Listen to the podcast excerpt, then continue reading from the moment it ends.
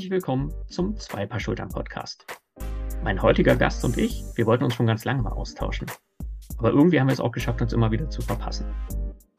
Jetzt hat es endlich mal geklappt und wir haben auch direkt das Mikrofon eingeschaltet. Roman Gaida blickt jetzt schon auf eine beeindruckende Karriere zurück. Gleichzeitig ist er Familienmensch und möchte vor allen Dingen Väter dazu animieren, genau wie er eine gute Vereinbarkeit von Familie und Beruf zu leben. Ich spreche mit ihm über die perfekte Vereinbarkeit von Karriere und Familie und ob das nicht vielleicht nur eine Illusion ist, über den Unterschied zwischen Quality und Quantity Time, über Teilzeit und ob es wirklich die perfekte Lösung für alles ist und über sein neues Buch Working Dead. Hallo Roman und herzlich willkommen. Servus Robert, danke für die Einladung. Ja, ich freue mich riesig, dass du dir heute die Zeit nimmst äh, für unser Gespräch, ähm, denn du hast ja eigentlich jetzt schon einen total spannenden und interessanten Berufsweg hinter dir. Du blickst darauf zurück, ähm, ja, auf einen Weg quasi Maschinenbediener äh, zum Topmanager. Und gleichzeitig bist du aktiver Vater, sprichst auch noch gerne darüber und Familienmensch. Muss ich mir das so vorstellen, dass du quasi in einem ständigen Spagat zwischen zwei Welten lebst? Ja, absolut. Ich glaube, jeder, jeder Papa, jede Mama, die das jetzt gerade hört, die wird sich denken, natürlich ist auch ganz normal. Musste irgendwie alles hinkriegen. Mal funktioniert es besser, mal schlechter. Ähm, mal gibt es Wochen, wo es, wo es klappt, mal gibt es äh, Wochen, wo es nicht klappt. Aber grundsätzlich, ja, genau, ich versuche es, das hinzukriegen irgendwie. Jetzt habe ich deinen Berufsweg gerade so ein bisschen ähm, ganz kurz zusammengefasst. Im Prinzip, das ist wirklich eine tolle Karriere, die du jetzt schon gemacht hast. Was, was bedeutet für dich der Begriff Karriere? Was verstehst du darunter? Ich meine, ich habe ich hab im Buch auch ein bisschen beschrieben, vielleicht kommen wir da später noch mal kurz drauf, ähm, dass es für mich gar keinen so einen richtigen Karrierebegriff gab als, als Kind, weil ich in einer Arbeiterfamilie groß geworden bin, ähm, wo das, das Wort Karriere ähm, irgendwie gar nie vorkam. Also ich habe eine Realschule gemacht, dann eine Ausbildung zum, zur Spannungsmechaniker und dann habe ich fünf, sechs Jahre in Schichtarbeit gearbeitet und habe dann erstmal festgestellt, dass eigentlich die Tätigkeit, die ich mache, mir keinen so einen Spaß mehr macht und es für mich zu monoton war. Und dann habe ich mich erst weiterentwickelt, äh, entwickelt, aber es war nie jetzt der Gedanke, ähm, äh, der Step, dann der Step, dann der Step.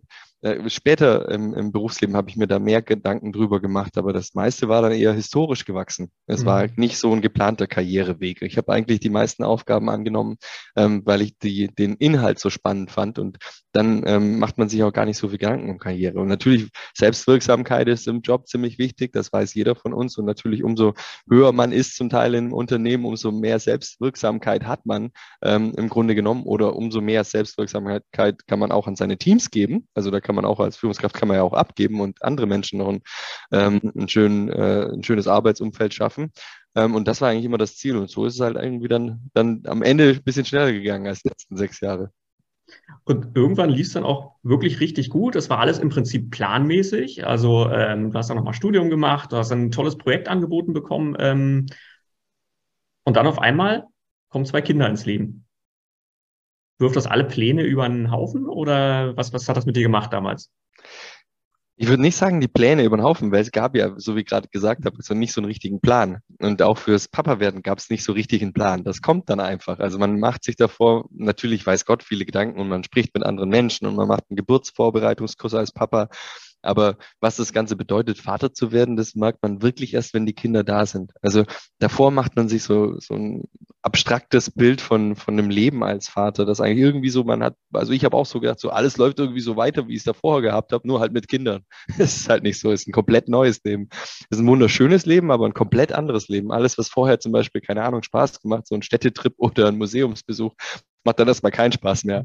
Ähm, dafür sind andere Sachen, ähm, viel in der Natur sein, dann, dann schöner, wenn man es vorher vielleicht noch nicht gemacht hat, aber es waren halt andere Dinge schöner. Und da ähm, muss man sich, glaube ich, drauf einlassen. Ich glaube, das hat ähm, eine ganz schöne Veränderung ähm, in mir hervorgerufen. Und natürlich auch, dass man davor ähm, natürlich schon ein bisschen in so einem Hamsterrad war, dass man, ist okay, du hast ja gesagt, ja, es hat funktioniert dann bei mir auch und es ist ganz gut gelaufen in der, in der Karriere und das, was ich umgesetzt habe, das hat auch ähm, tolle Erfolge hervorgebracht und ein, ein Benefit und wirklich ein Unternehmensgeschäftsbereich äh, sehr positiv, auch was Zahlen angeht, verändert. Und dann denkt man sich natürlich, okay, what's next, what's next, so ein bisschen. Und dann kamen die Kinder und das entschleunigt ein bisschen oder es sollte einen zumindest entschleunigen, wenn man es wenn man es wirklich ernst anpackt, das mit dem Vater sein. Laura, deine Frau, die ist ja im Prinzip auch ganz ähnlich unterwegs, hat auch tolle Ideen, äh, ähm, auch damals eine tolle Planung gehabt und sowas. Was will ich eigentlich machen jetzt noch mit meinem Leben, auch beruflichen Leben vor allen Dingen und so. Wart ihr irgendwann an einem Punkt, wo ihr gedacht habt, okay, einer von uns beiden muss sich jetzt entscheiden? Eigentlich nie, weil wir haben, das war früher schon so. Also ich habe ja Maschinenarbeiter dann ähm, und, und sie war ähm, Leitung von einem Fitnessstudio, von einem Frauenfitnessstudio damals. Und dann hat ähm, habe ich mit ihr gesprochen, da waren wir schon vier, vier fünf Jahre zusammen, äh, gerade frisch verheiratet, dass ich nochmal studieren möchte. Das war 2009, Wirtschaftskrise fing gerade an und dann habe ich ähm, ähm, Wirtschaftsingenieurwesen studiert. Und dann war sie der Hauptverdiener. Also ich habe äh, 500 Euro bekommen netto ähm, an der DH Dualen Hochschule und sie war der Hauptverdiener. Sie hat quasi ähm, die 40, 45 Stunden da gearbeitet, hat, äh, hat die Miete bezahlt, hat das Auto bezahlt und ich war eigentlich so, ich habe versucht daheim dann alles auf die Reihe zu kriegen. Später war es dann nochmal ein bisschen anders. Dann hat sie nochmal Wirtschaftspsychologie studiert, dann habe ich sie unterstützt und so war es dann auch immer so ein bisschen äh, hin und her gegenseitiges Unterstützen. Und das lief eigentlich dann ähm, in die Vaterschaft, dann in die Zeit natürlich auch mit rein. Ähm, eigentlich war es gar nicht so, weil sie hat dann in der Kurz Kurzarbeit gehabt bei ihrem Arbeitgeber in 2020 und hat sich dann entschieden, sich selbstständig zu machen, weil das, was sie kann, ähm, sie viel, viel, sag mal, ähm, im Bereich mentale Gesundheit noch viel wichtiger war, wurde und nicht nur das reine BGM, also der Apfel in der Kantine, sondern eben die mentale Gesundheit der Mitarbeitenden und hat sich da dann selbstständig gemacht in der Zeit, wo wir ähm, die Kinder hatten. Das heißt, es war immer schon so, dass wir uns gegenseitig unterstützt haben. Es ist natürlich eine ganz schöne Herausforderung, das dann so zu strukturieren jede Woche, dass es auch funktioniert. Also es, ihr Job ist genauso wichtig wie meiner. Mhm. Hast du mit dir selber irgendwie so einen inneren Konflikt austragen müssen? Was will ich jetzt eigentlich wirklich? Will ich eher der aktive Vater sein oder will ich Karriere machen? Ich habe das nie so ausgeschlossen, weil das Problem war damals, als ich an der Maschine stand, haben die Leute zu mir gesagt, ja, du brauchst nicht studieren oder brauchst, ich habe ja damals erstmal Maschinenbautechnik gemacht. Ja, brauchst du nicht machen, wenn du hier kein Vitamin B hast, dann kriegst du hier keinen Job. Also ich bin in die letzten 23 Jahre meines Berufslebens andauernd in Leute reingerannt, die gesagt haben, das und das geht nicht oder das und das kann man nicht oder das funktioniert nicht. Und genauso war es eben dann mit dem Vaterwerden und Manager sein auch, ja, funktioniert halt nicht, musste halt ähm, auf die Zeit mit deiner Familie verzichten. Und ich bin gar, gar nicht an die Sache so rangegangen, sondern ich habe einfach so getan, als wenn das nicht stimmt. Und äh, dann einfach versucht, das komplett auszublenden und habe dann eben gesagt, ja, ich gehe heute meine Kinder abholen oder keine Ahnung, ähm, ich äh, muss zu Hause bleiben, weil die Kinder krank sind oder ich muss, ins, ich muss aus dem Meeting raus, ich muss ins Krankenhaus fahren. Äh, der Kindergarten hat angerufen. Ich habe es einfach gemacht und ich habe mir gedacht, okay, wenn ich einen guten Job mache und ähm, für alle meine Mitarbeitenden gilt das Gleiche, dass die das auch eben können, ähm, dann wird schon funktionieren und wenn nicht, dann, mein Gott, ich habe mir halt gedacht, ich habe keine hohe, ich habe keine riesige Fallhöhe, gehe ich halt wieder an die Maschine. Ich meine, das, das ist ja, das, das klingt ja zu locker von dir, ne? aber das ist ein, ein absolut mutiger Schritt und viele gehen diesen mutigen Schritt, glaube ich, nicht, dann zu sagen, ähm, ich gehe jetzt pünktlich raus aus dem Meeting oder äh, ich mache was anderes. Warum glaubst du, bist du da anders gewesen? Nur weil du diese, ja, die Fallhöhe nicht so hoch war oder was meinst du, warum war das für dich so? Ich kann es dir ähm, so in der Retrospektive gar nicht mehr sagen, aber ich muss damals auch für mein, äh, für mein Studium meinen unbefristeten Arbeitsvertrag kündigen, der seit zwölf Jahren lief und das das war auch schon so ein Schritt. Und das war so der erste Schritt in meinem Leben, wo ich sage, hey, das hätte ordentlich schief gehen können. Da bin ich ein Risiko eingegangen. Äh, mhm. Äh, wenn ich das Studium zum Beispiel, ich bei den Mathe-Klausuren oder so, wenn ich da mal dreimal durchgefallen wäre, dann wäre ich nicht nur einfach, dann wäre ich ein 27-jähriger Arbeitsloser gewesen. Und zu der Zeit damals, direkt nach der Wirtschaft oder mitten in der Wirtschaftskrise, wäre nicht so cool gewesen. Von dem her ähm, habe ich mir die Gedanken nicht gemacht, ähm, was für ein Risiko das wäre, dass ich was verlieren könnte deswegen. Und ähm, meine Kinder waren mir einfach so wichtig, dass ähm, dass ich äh, mich dafür entschieden habe, das einfach jetzt so durchzuziehen. Und ist ja auch nicht so, ich beschreibe es ja auch im Buch, ist ja nicht so, dass ich jetzt viel weniger arbeite, sondern eher anders arbeite, glaube ich, flexibler arbeite. Und ähm, ich versuche eher, dass ich das meinen Teams, Mitarbeitenden, Mitarbeitern, MitarbeiterInnen ähm, beibringe, das so zu machen, dass es so flexibel geht. Dass manche Sachen sind natürlich starr, aber es ist auch nicht so, dass ich jeden Tag aus dem Meeting raus muss und einer ins Krankenhaus muss. Mhm. Zwar zwei kleine Jungs, aber die müssen auch nicht jeden Tag, äh, haben auch nicht jeden Tag Platzwunden. Und wenn es mal vorkommt, sollte das in einem Unternehmen möglich sein. Mhm. Das heißt, bei dir im Team, wenn jetzt ein, ein werdender Papa kommt, erstes Kind, ähm, der braucht keine Bauchschmerzen haben, zu dir zu gehen und zu sagen, du, pass auf, ich will Elternzeit nehmen und vielleicht nicht nur die obligatorischen zwei Monate, sondern so und so sieht's aus die haben ja eher Bauchschmerzen, weil ich sie dazu nötig, Elternzeit zu nehmen. Also ich, ich habe das ja mittlerweile eigentlich so, dass wenn, wenn mir das erzählt wird, und es ist relativ früh, also bis jetzt die letzten fünf Mal, es waren fünf äh, Väter, die bei, in Führungspositionen die Elternzeit genommen haben bei mir, davor in meiner oder davor fast gar keiner. ähm, die haben mir erzählt, ähm, dass sie Papa werden in der, an, in der Woche, in dem sie es der, der Familie und den Freunden erzählt haben, also so im dritten, nach dem dritten Monat. Mhm. das ist natürlich super, weil du hast mega viel Planbarkeit. Du hast dann sechs Monate oder noch länger Zeit, dich gemeinsam mit dem Mitarbeiter, ähm, mit dem Team, vielleicht in einem Workshop auch, darauf vorzubereiten, wie man die Aufgaben verteilt. Und dann ist selbst ein Jahr Elternzeit oder zwei, eineinhalb Jahre oder whatever kein Problem, wenn man dann lang genug Zeit hat. Das Problem ist, diese ähm, die Menschen, die ein Problem mit der Elternzeit haben, die bekommen natürlich genau, was sie wollen. Das ist so ein Confirmation Bias. Du kriegst genau das, was du willst. Das heißt, Elternzeit ist blöd, ich verhalte mich auch komisch meinen Mitarbeitern gegenüber, wenn es einer nimmt. Okay, der nächste äh, Vater, der, der sagt dann halt erst sieben Wochen vorher Bescheid, ich gehe in Elternzeit und ein bisschen Kopf wegdücken und schnell raus und so wenig Zeit wie möglich im, im, in der Firma verbringen, um den, den Chef oder die Chefin nicht die, äh, den Frust davor abzukriegen. Und dann ist natürlich so, in sieben Wochen ist nichts verteilt mhm. und keine Kunden informiert. Und dann kriegt natürlich dieser Manager oder diese Managerin genau das, was sie will, und zwar Elternzeit ist blöd für die Firma und alle anderen müssen es ausbaden Genau das mhm. passiert. Und dann ist es natürlich eine Bestätigung, die kommt immer wieder. Wenn man aber mit dem Thema offen umgeht, auf die Leute zugehen und sagt, hey du, ich habe gehört, du wirst Papa, nimm auf jeden Fall Elternzeit. Ähm, wie lange möchtest du denn? Das können wir direkt in deinen Entwicklungsplan einbauen zum Beispiel oder auch Einarbeitungsplan, wenn das ganz am Anfang ist. Ähm, auf jeden Fall nicht denken, du kannst jetzt zum Beispiel in der Probezeit keine Elternzeit nehmen oder sonst irgendwas. Auf jeden Fall machen, weil du wirst das später vermissen. Und was man zurückbekommt, ist loyalere äh, Mitarbeitende, die wissen, dass, dass man auch für solche Dinge ein offenes Ohr hat. Und die Zukunft sieht ja so aus bei einem Arbeitnehmermarkt, dass du, ähm, dass es kein nice to have ist, äh, so eine Vereinbarkeit äh, ähm, im Unternehmen, sondern must have, weil die Leute gehen einfach woanders hin, die Guten. Auf jeden Fall. Also gerade wie du es auch beschrieben hast von, von, von deiner Frau, ne? diese, diese Phase der Elternzeit und auch danach, das ist für so viele auch nochmal eine Phase des Umdenkens, des Neuorientierens. Wenn man dann keine Sicherheit hat oder Fragezeichen hat, wie geht's denn für mich danach weiter bei der Firma, wo ich vorher war, ja, dann ist man natürlich sehr, sehr anfällig auch für neue Angebote, für neue Ideen und so weiter. Völlig äh, nachvollziehbar und ähm, ja, ich, ich finde das so ein wichtig anders, was du gerade gesagt hast. Ne? So dieses, ähm, umso planbarer es ist, umso leichter ist es auch für mich als Organisation, als Abteilung, als Unternehmen, gut damit umzugehen und, und äh, dann nicht ins kalte Wasser zu fallen, halt, wenn die Person weggeht. Und sind wir mal ehrlich, es dauert ewig im Moment, neue, äh, eine Position neu zu besetzen. Ganz zu schweigen von der Einarbeitung. Wenn du jetzt sagst, das ist eine wichtige Position im Gruppenleiter, da, eben da, wo die meisten äh, Firmen dann manchmal vielleicht ein bisschen zusammenzucken, wenn die oder der Elternzeit nimmt. Ähm, genau die Positionen sind es ja, die sind schwer wieder zu besetzen. Und wenn man da jemand richtig Gutes hat und der das super macht, warum unterstütze ich den dann nicht, wenn der sechs Monate oder ein Jahr Elternzeit nimmt? Weil genau so lang bräuchte ich, um die Position wieder zu besetzen. Und dann muss ich einen Headhunter bezahlen, dann muss ich eine Einarbeitung machen machen, dann weiß man auch nicht, ob es funktioniert oder nicht funktioniert mit dem Team. Dann lasse ich die doch lieber gehen und unterstütze sie und mhm. sage, hey, ähm, verbringt eine gute Zeit und kommt wieder, melde dich zwischendrin mal und dann, dann können wir mal schwätzen, äh, äh, reden drüber, äh, was so passiert, dass du ein bisschen auf dem Laufenden bleibst und dann kommst du wieder und bist super motiviert und steigst ein. Äh, und das, das ist völlig unverständlich, warum das nicht funktionieren soll. Dann, manche Firmen sagen, okay, dann verliere ich den oder ich verprell den, weil ich ihm sage, dass seine Karriere vorbei ist, dann sucht er sich einen anderen Job und dann habe ich mein Ego verteidigt, aber, aber habe äh, tolle Mitarbeiter verloren. Mhm. Ich habe manchmal so ein bisschen das Gefühl, äh, du und ich und, und, und, und auch viele andere und sowas, wir leben so ein bisschen in so einer Blase, wo Vereinbarkeit richtig gut läuft. Was auch immer dieser Begriff äh, äh bedeuten soll, Vereinbarkeit. So, also man, man, es funktioniert, man hat für sich selber ein gutes Modell gefunden, auch mit der Partnerin, dem Partner ein gutes Modell gefunden. Warum meinst du, klappt es trotzdem bei so vielen noch nicht so gut?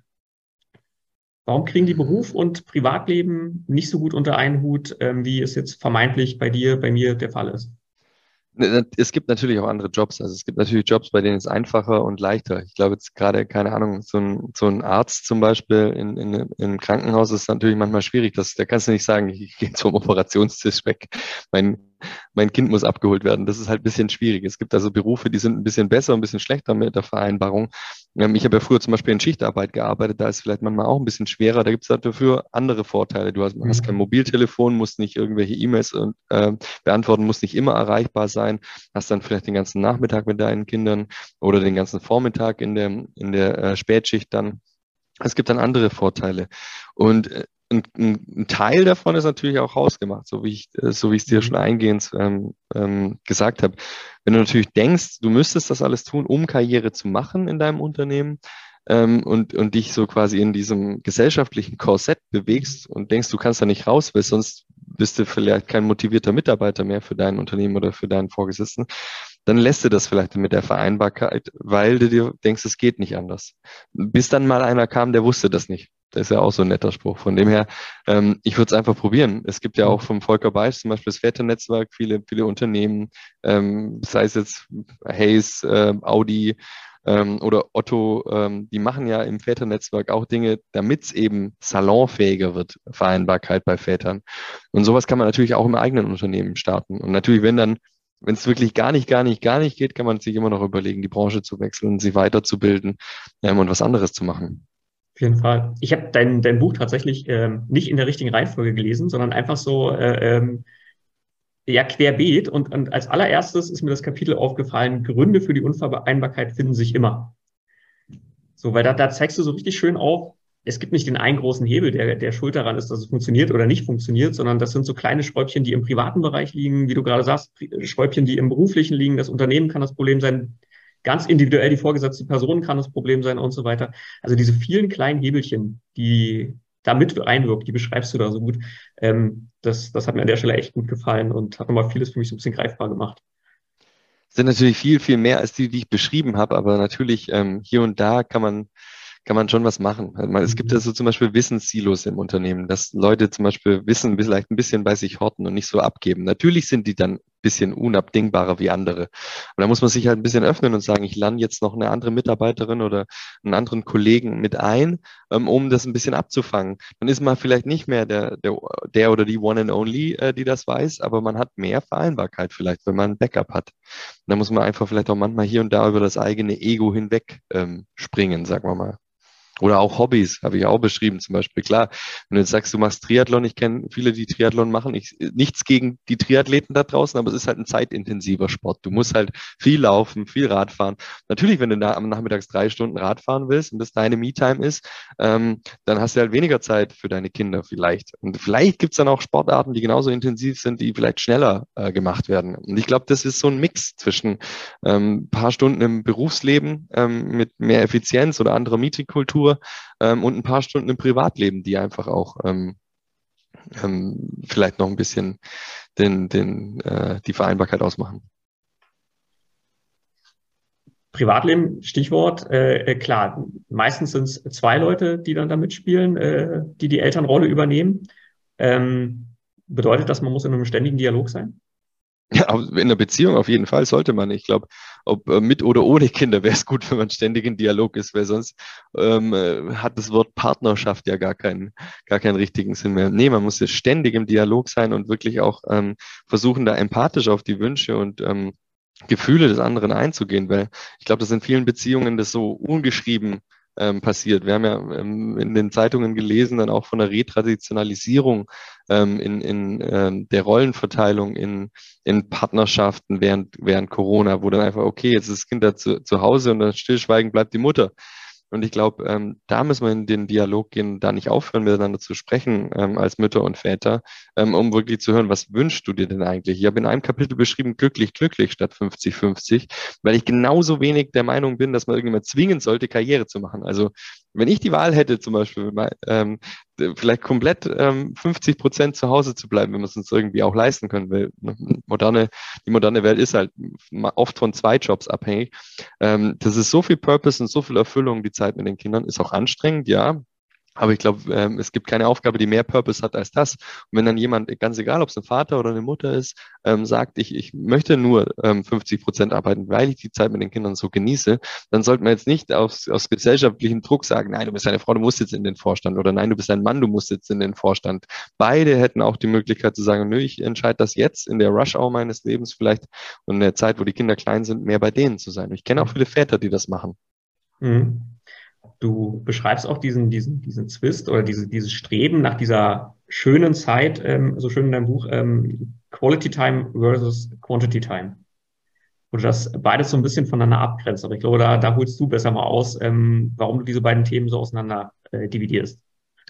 Mir hat das halt, äh, ich habe das Wort Quality Time als Vater so oft gehört, dass ich mir dachte, in dem Buch muss es auf jeden Fall Teil des Ganzen sein und habe mir das Ganze dann mal angeguckt. Ist es wirklich so, dass es, dass es für mich als Vater dann reicht, am Wochenende da zu sein, Samstag und Sonntag und ähm, tolle Ausflüge zu machen, ähm, eine schöne Zeit mit den Kindern zu verbringen? Ähm, einerseits habe ich gemerkt, natürlich, ja, das ist, das ist wichtig und gut, aber es reicht nicht aus. Also da gibt's, äh, habe ich mir zwei Sachen angeguckt. Zu einen habe ich das Buch gelesen von Björn Züfke, äh, Männer. Weiß nicht, ob du das kennst. Ja, ja. Aber das, das ist ganz spannend, dass er halt äh, über das soziale Lernen von Kindern spricht. Und ähm, da reicht es halt einfach nicht aus, ähm, nur am Wochenende da zu sein, weil die Kinder müssen auch mal sehen, dass ein Papa äh, mal schlecht drauf ist, mal müde ist, mal nicht weiter weiß zum Beispiel, vielleicht auch mal weint, ja. Ähm, das ist das ist wichtig für die Kinder im sozialen Lernen. Wenn die nur den Papa sehen, der am Wochenende seine vielleicht seinen Frust von der Woche unterdrückt und dann nur Eis essen geht und nur auf den Spielplatz geht, äh, dann denken die, okay, Männer sind so, Männer, ähm, die sind immer gut drauf, ähm, das ist einfach so und ähm, übernehmen das vielleicht im sozialen Lernen dann für sich und später können sie nicht, wissen sie nicht, okay, mein Papa war ja immer gut drauf, was stimmt mit mir nicht? Kann ich jetzt, ich darf gar keine Gefühle ausdrücken. Mhm. Mein Vater nie so gesehen. Und deswegen ist es eben auch wichtig, da beim Zähneputzen, beim Fingernägel schneiden, beim Windeln wechseln zu Hause zu sein, auch mal unter der Woche, ähm, so viel wie es geht, um eben den Kindern zu ermöglichen, dann sozial von einem als Vater zu lernen. Mhm. Ein Kind braucht beides, Mutter und Vater. Und das andere ist dann, ähm, Studien haben zum Beispiel auch gezeigt, dass gerade die Reaktion, ähm, der Sauerstoffverbrauch der Amygdala, ich bin kein Arzt, also nagel mich nicht fest, aber ich habe es verifizieren lassen von dem Arzt, dass es stimmt, was ich da geschrieben habe, ähm, ähm, dass äh, das Elternteil, das mehr Zeit mit den Kindern äh, verbringt, eine höhere Reaktion ähm, von dem Emotionsbereich in der Amygdala ähm, aufweist. Und das ist eben schon ein Fakt, dass halt dazu eigentlich kein Quality reicht, sondern eben Zeit, weil es immer in de, bei dem ähm, äh, Teil äh, der, ähm, der, der Partnerschaft äh, mehr Reaktionen gab, die mehr Zeit mit den Kindern verbringt. Das Interessante war, dass die ähm, dafür ähm, 41 heterosexuelle Paare untersucht haben. Und da war es meistens die Mutter, die eine höhere Reaktion äh, in der Amygdala gezeigt hat.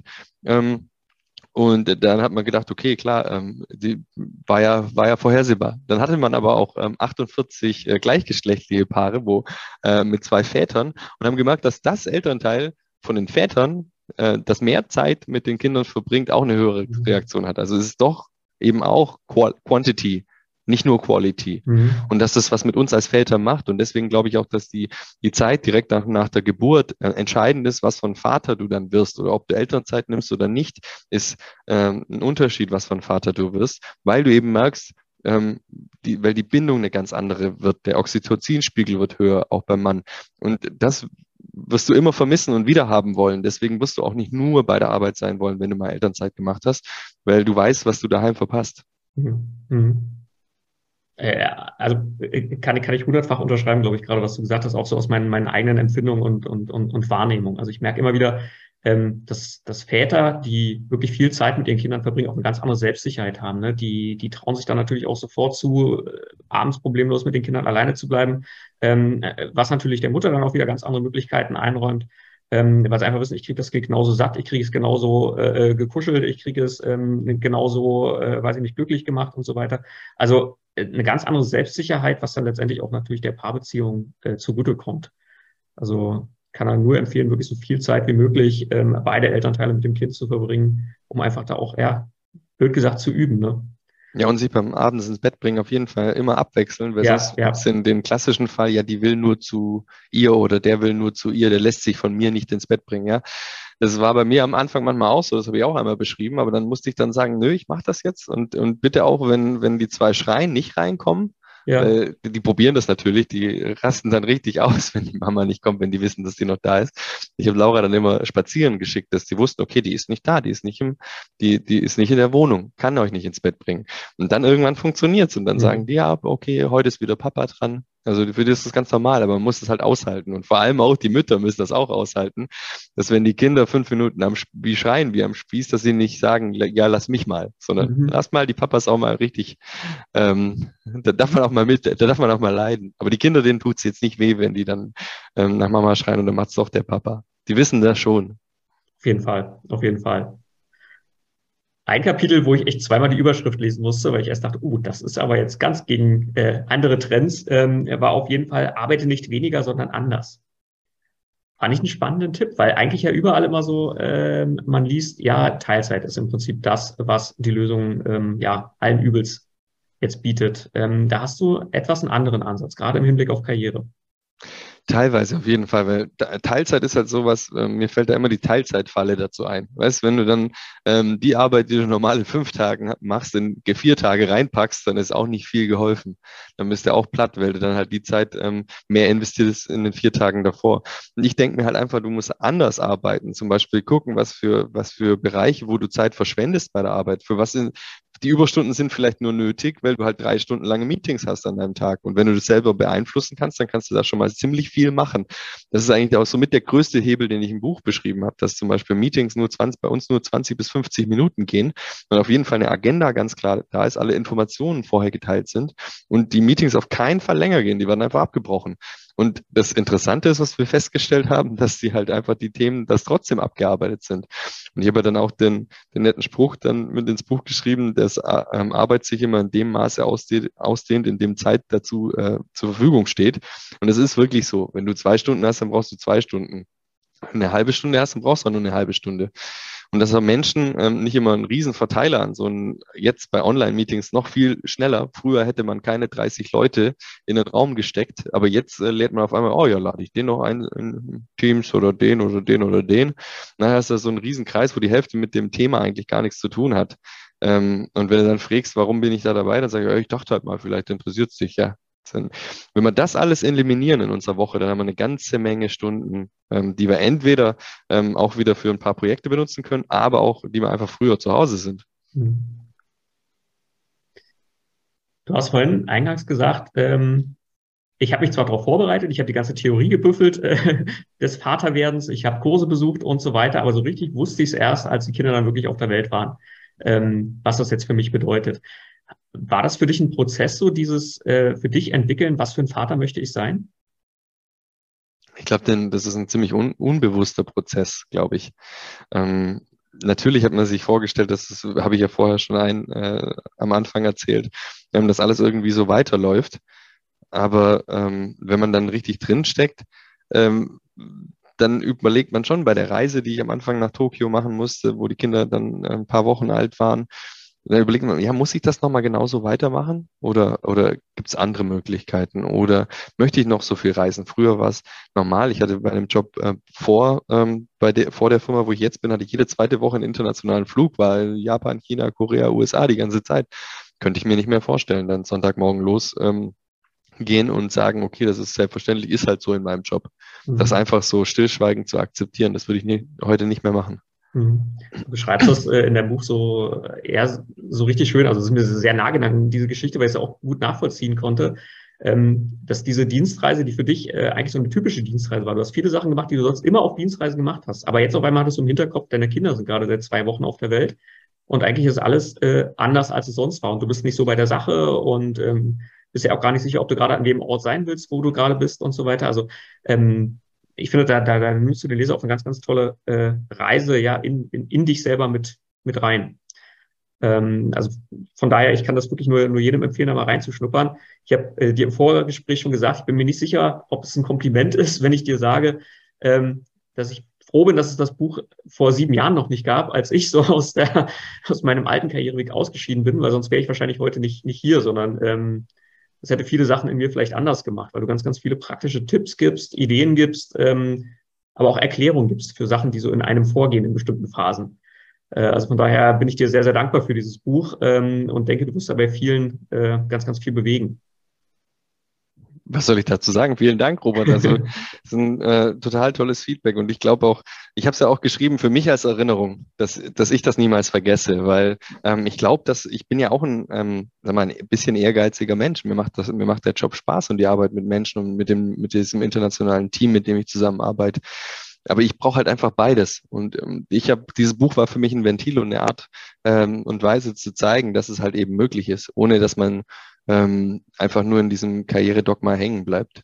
Und ich glaube, äh, Firmen werden sich ähm, das äh, anders aufstellen müssen, wenn sie noch engagierte Menschen haben wollen. Auf jeden Fall, auf jeden Fall. Also da spielen uns, glaube ich, wirklich gerade die Arbeitsmarktdaten so richtig in die Karten, was das Thema angeht. Man muss sich bewegen, man muss was machen, man darf äh, sowohl die Eltern genauso wie die Alleinlebenden und sowas nicht vernachlässigen. Ich muss mich auf alle einstellen heutzutage. Und mit den Hebeln, die du vorhin genannt hast, ich hole ja nicht nur die Eltern ab. Ne? Gerade so mit den effizienteren Meetings und alles, das tut der ganzen Firma gut, das tut dem ganzen Team gut ähm, letztendlich da sind viele, viele Kniffe drin, ähm, die nicht nur auf die Eltern abzielen. Ne? Nee, und du liest es ja auch im Buch. Also äh, mein Hauptjob ist ja eigentlich auch ähm, als Bereichsleiter eine, eine, eine, teilweise eine Bereichskultur eben zu, zu etablieren.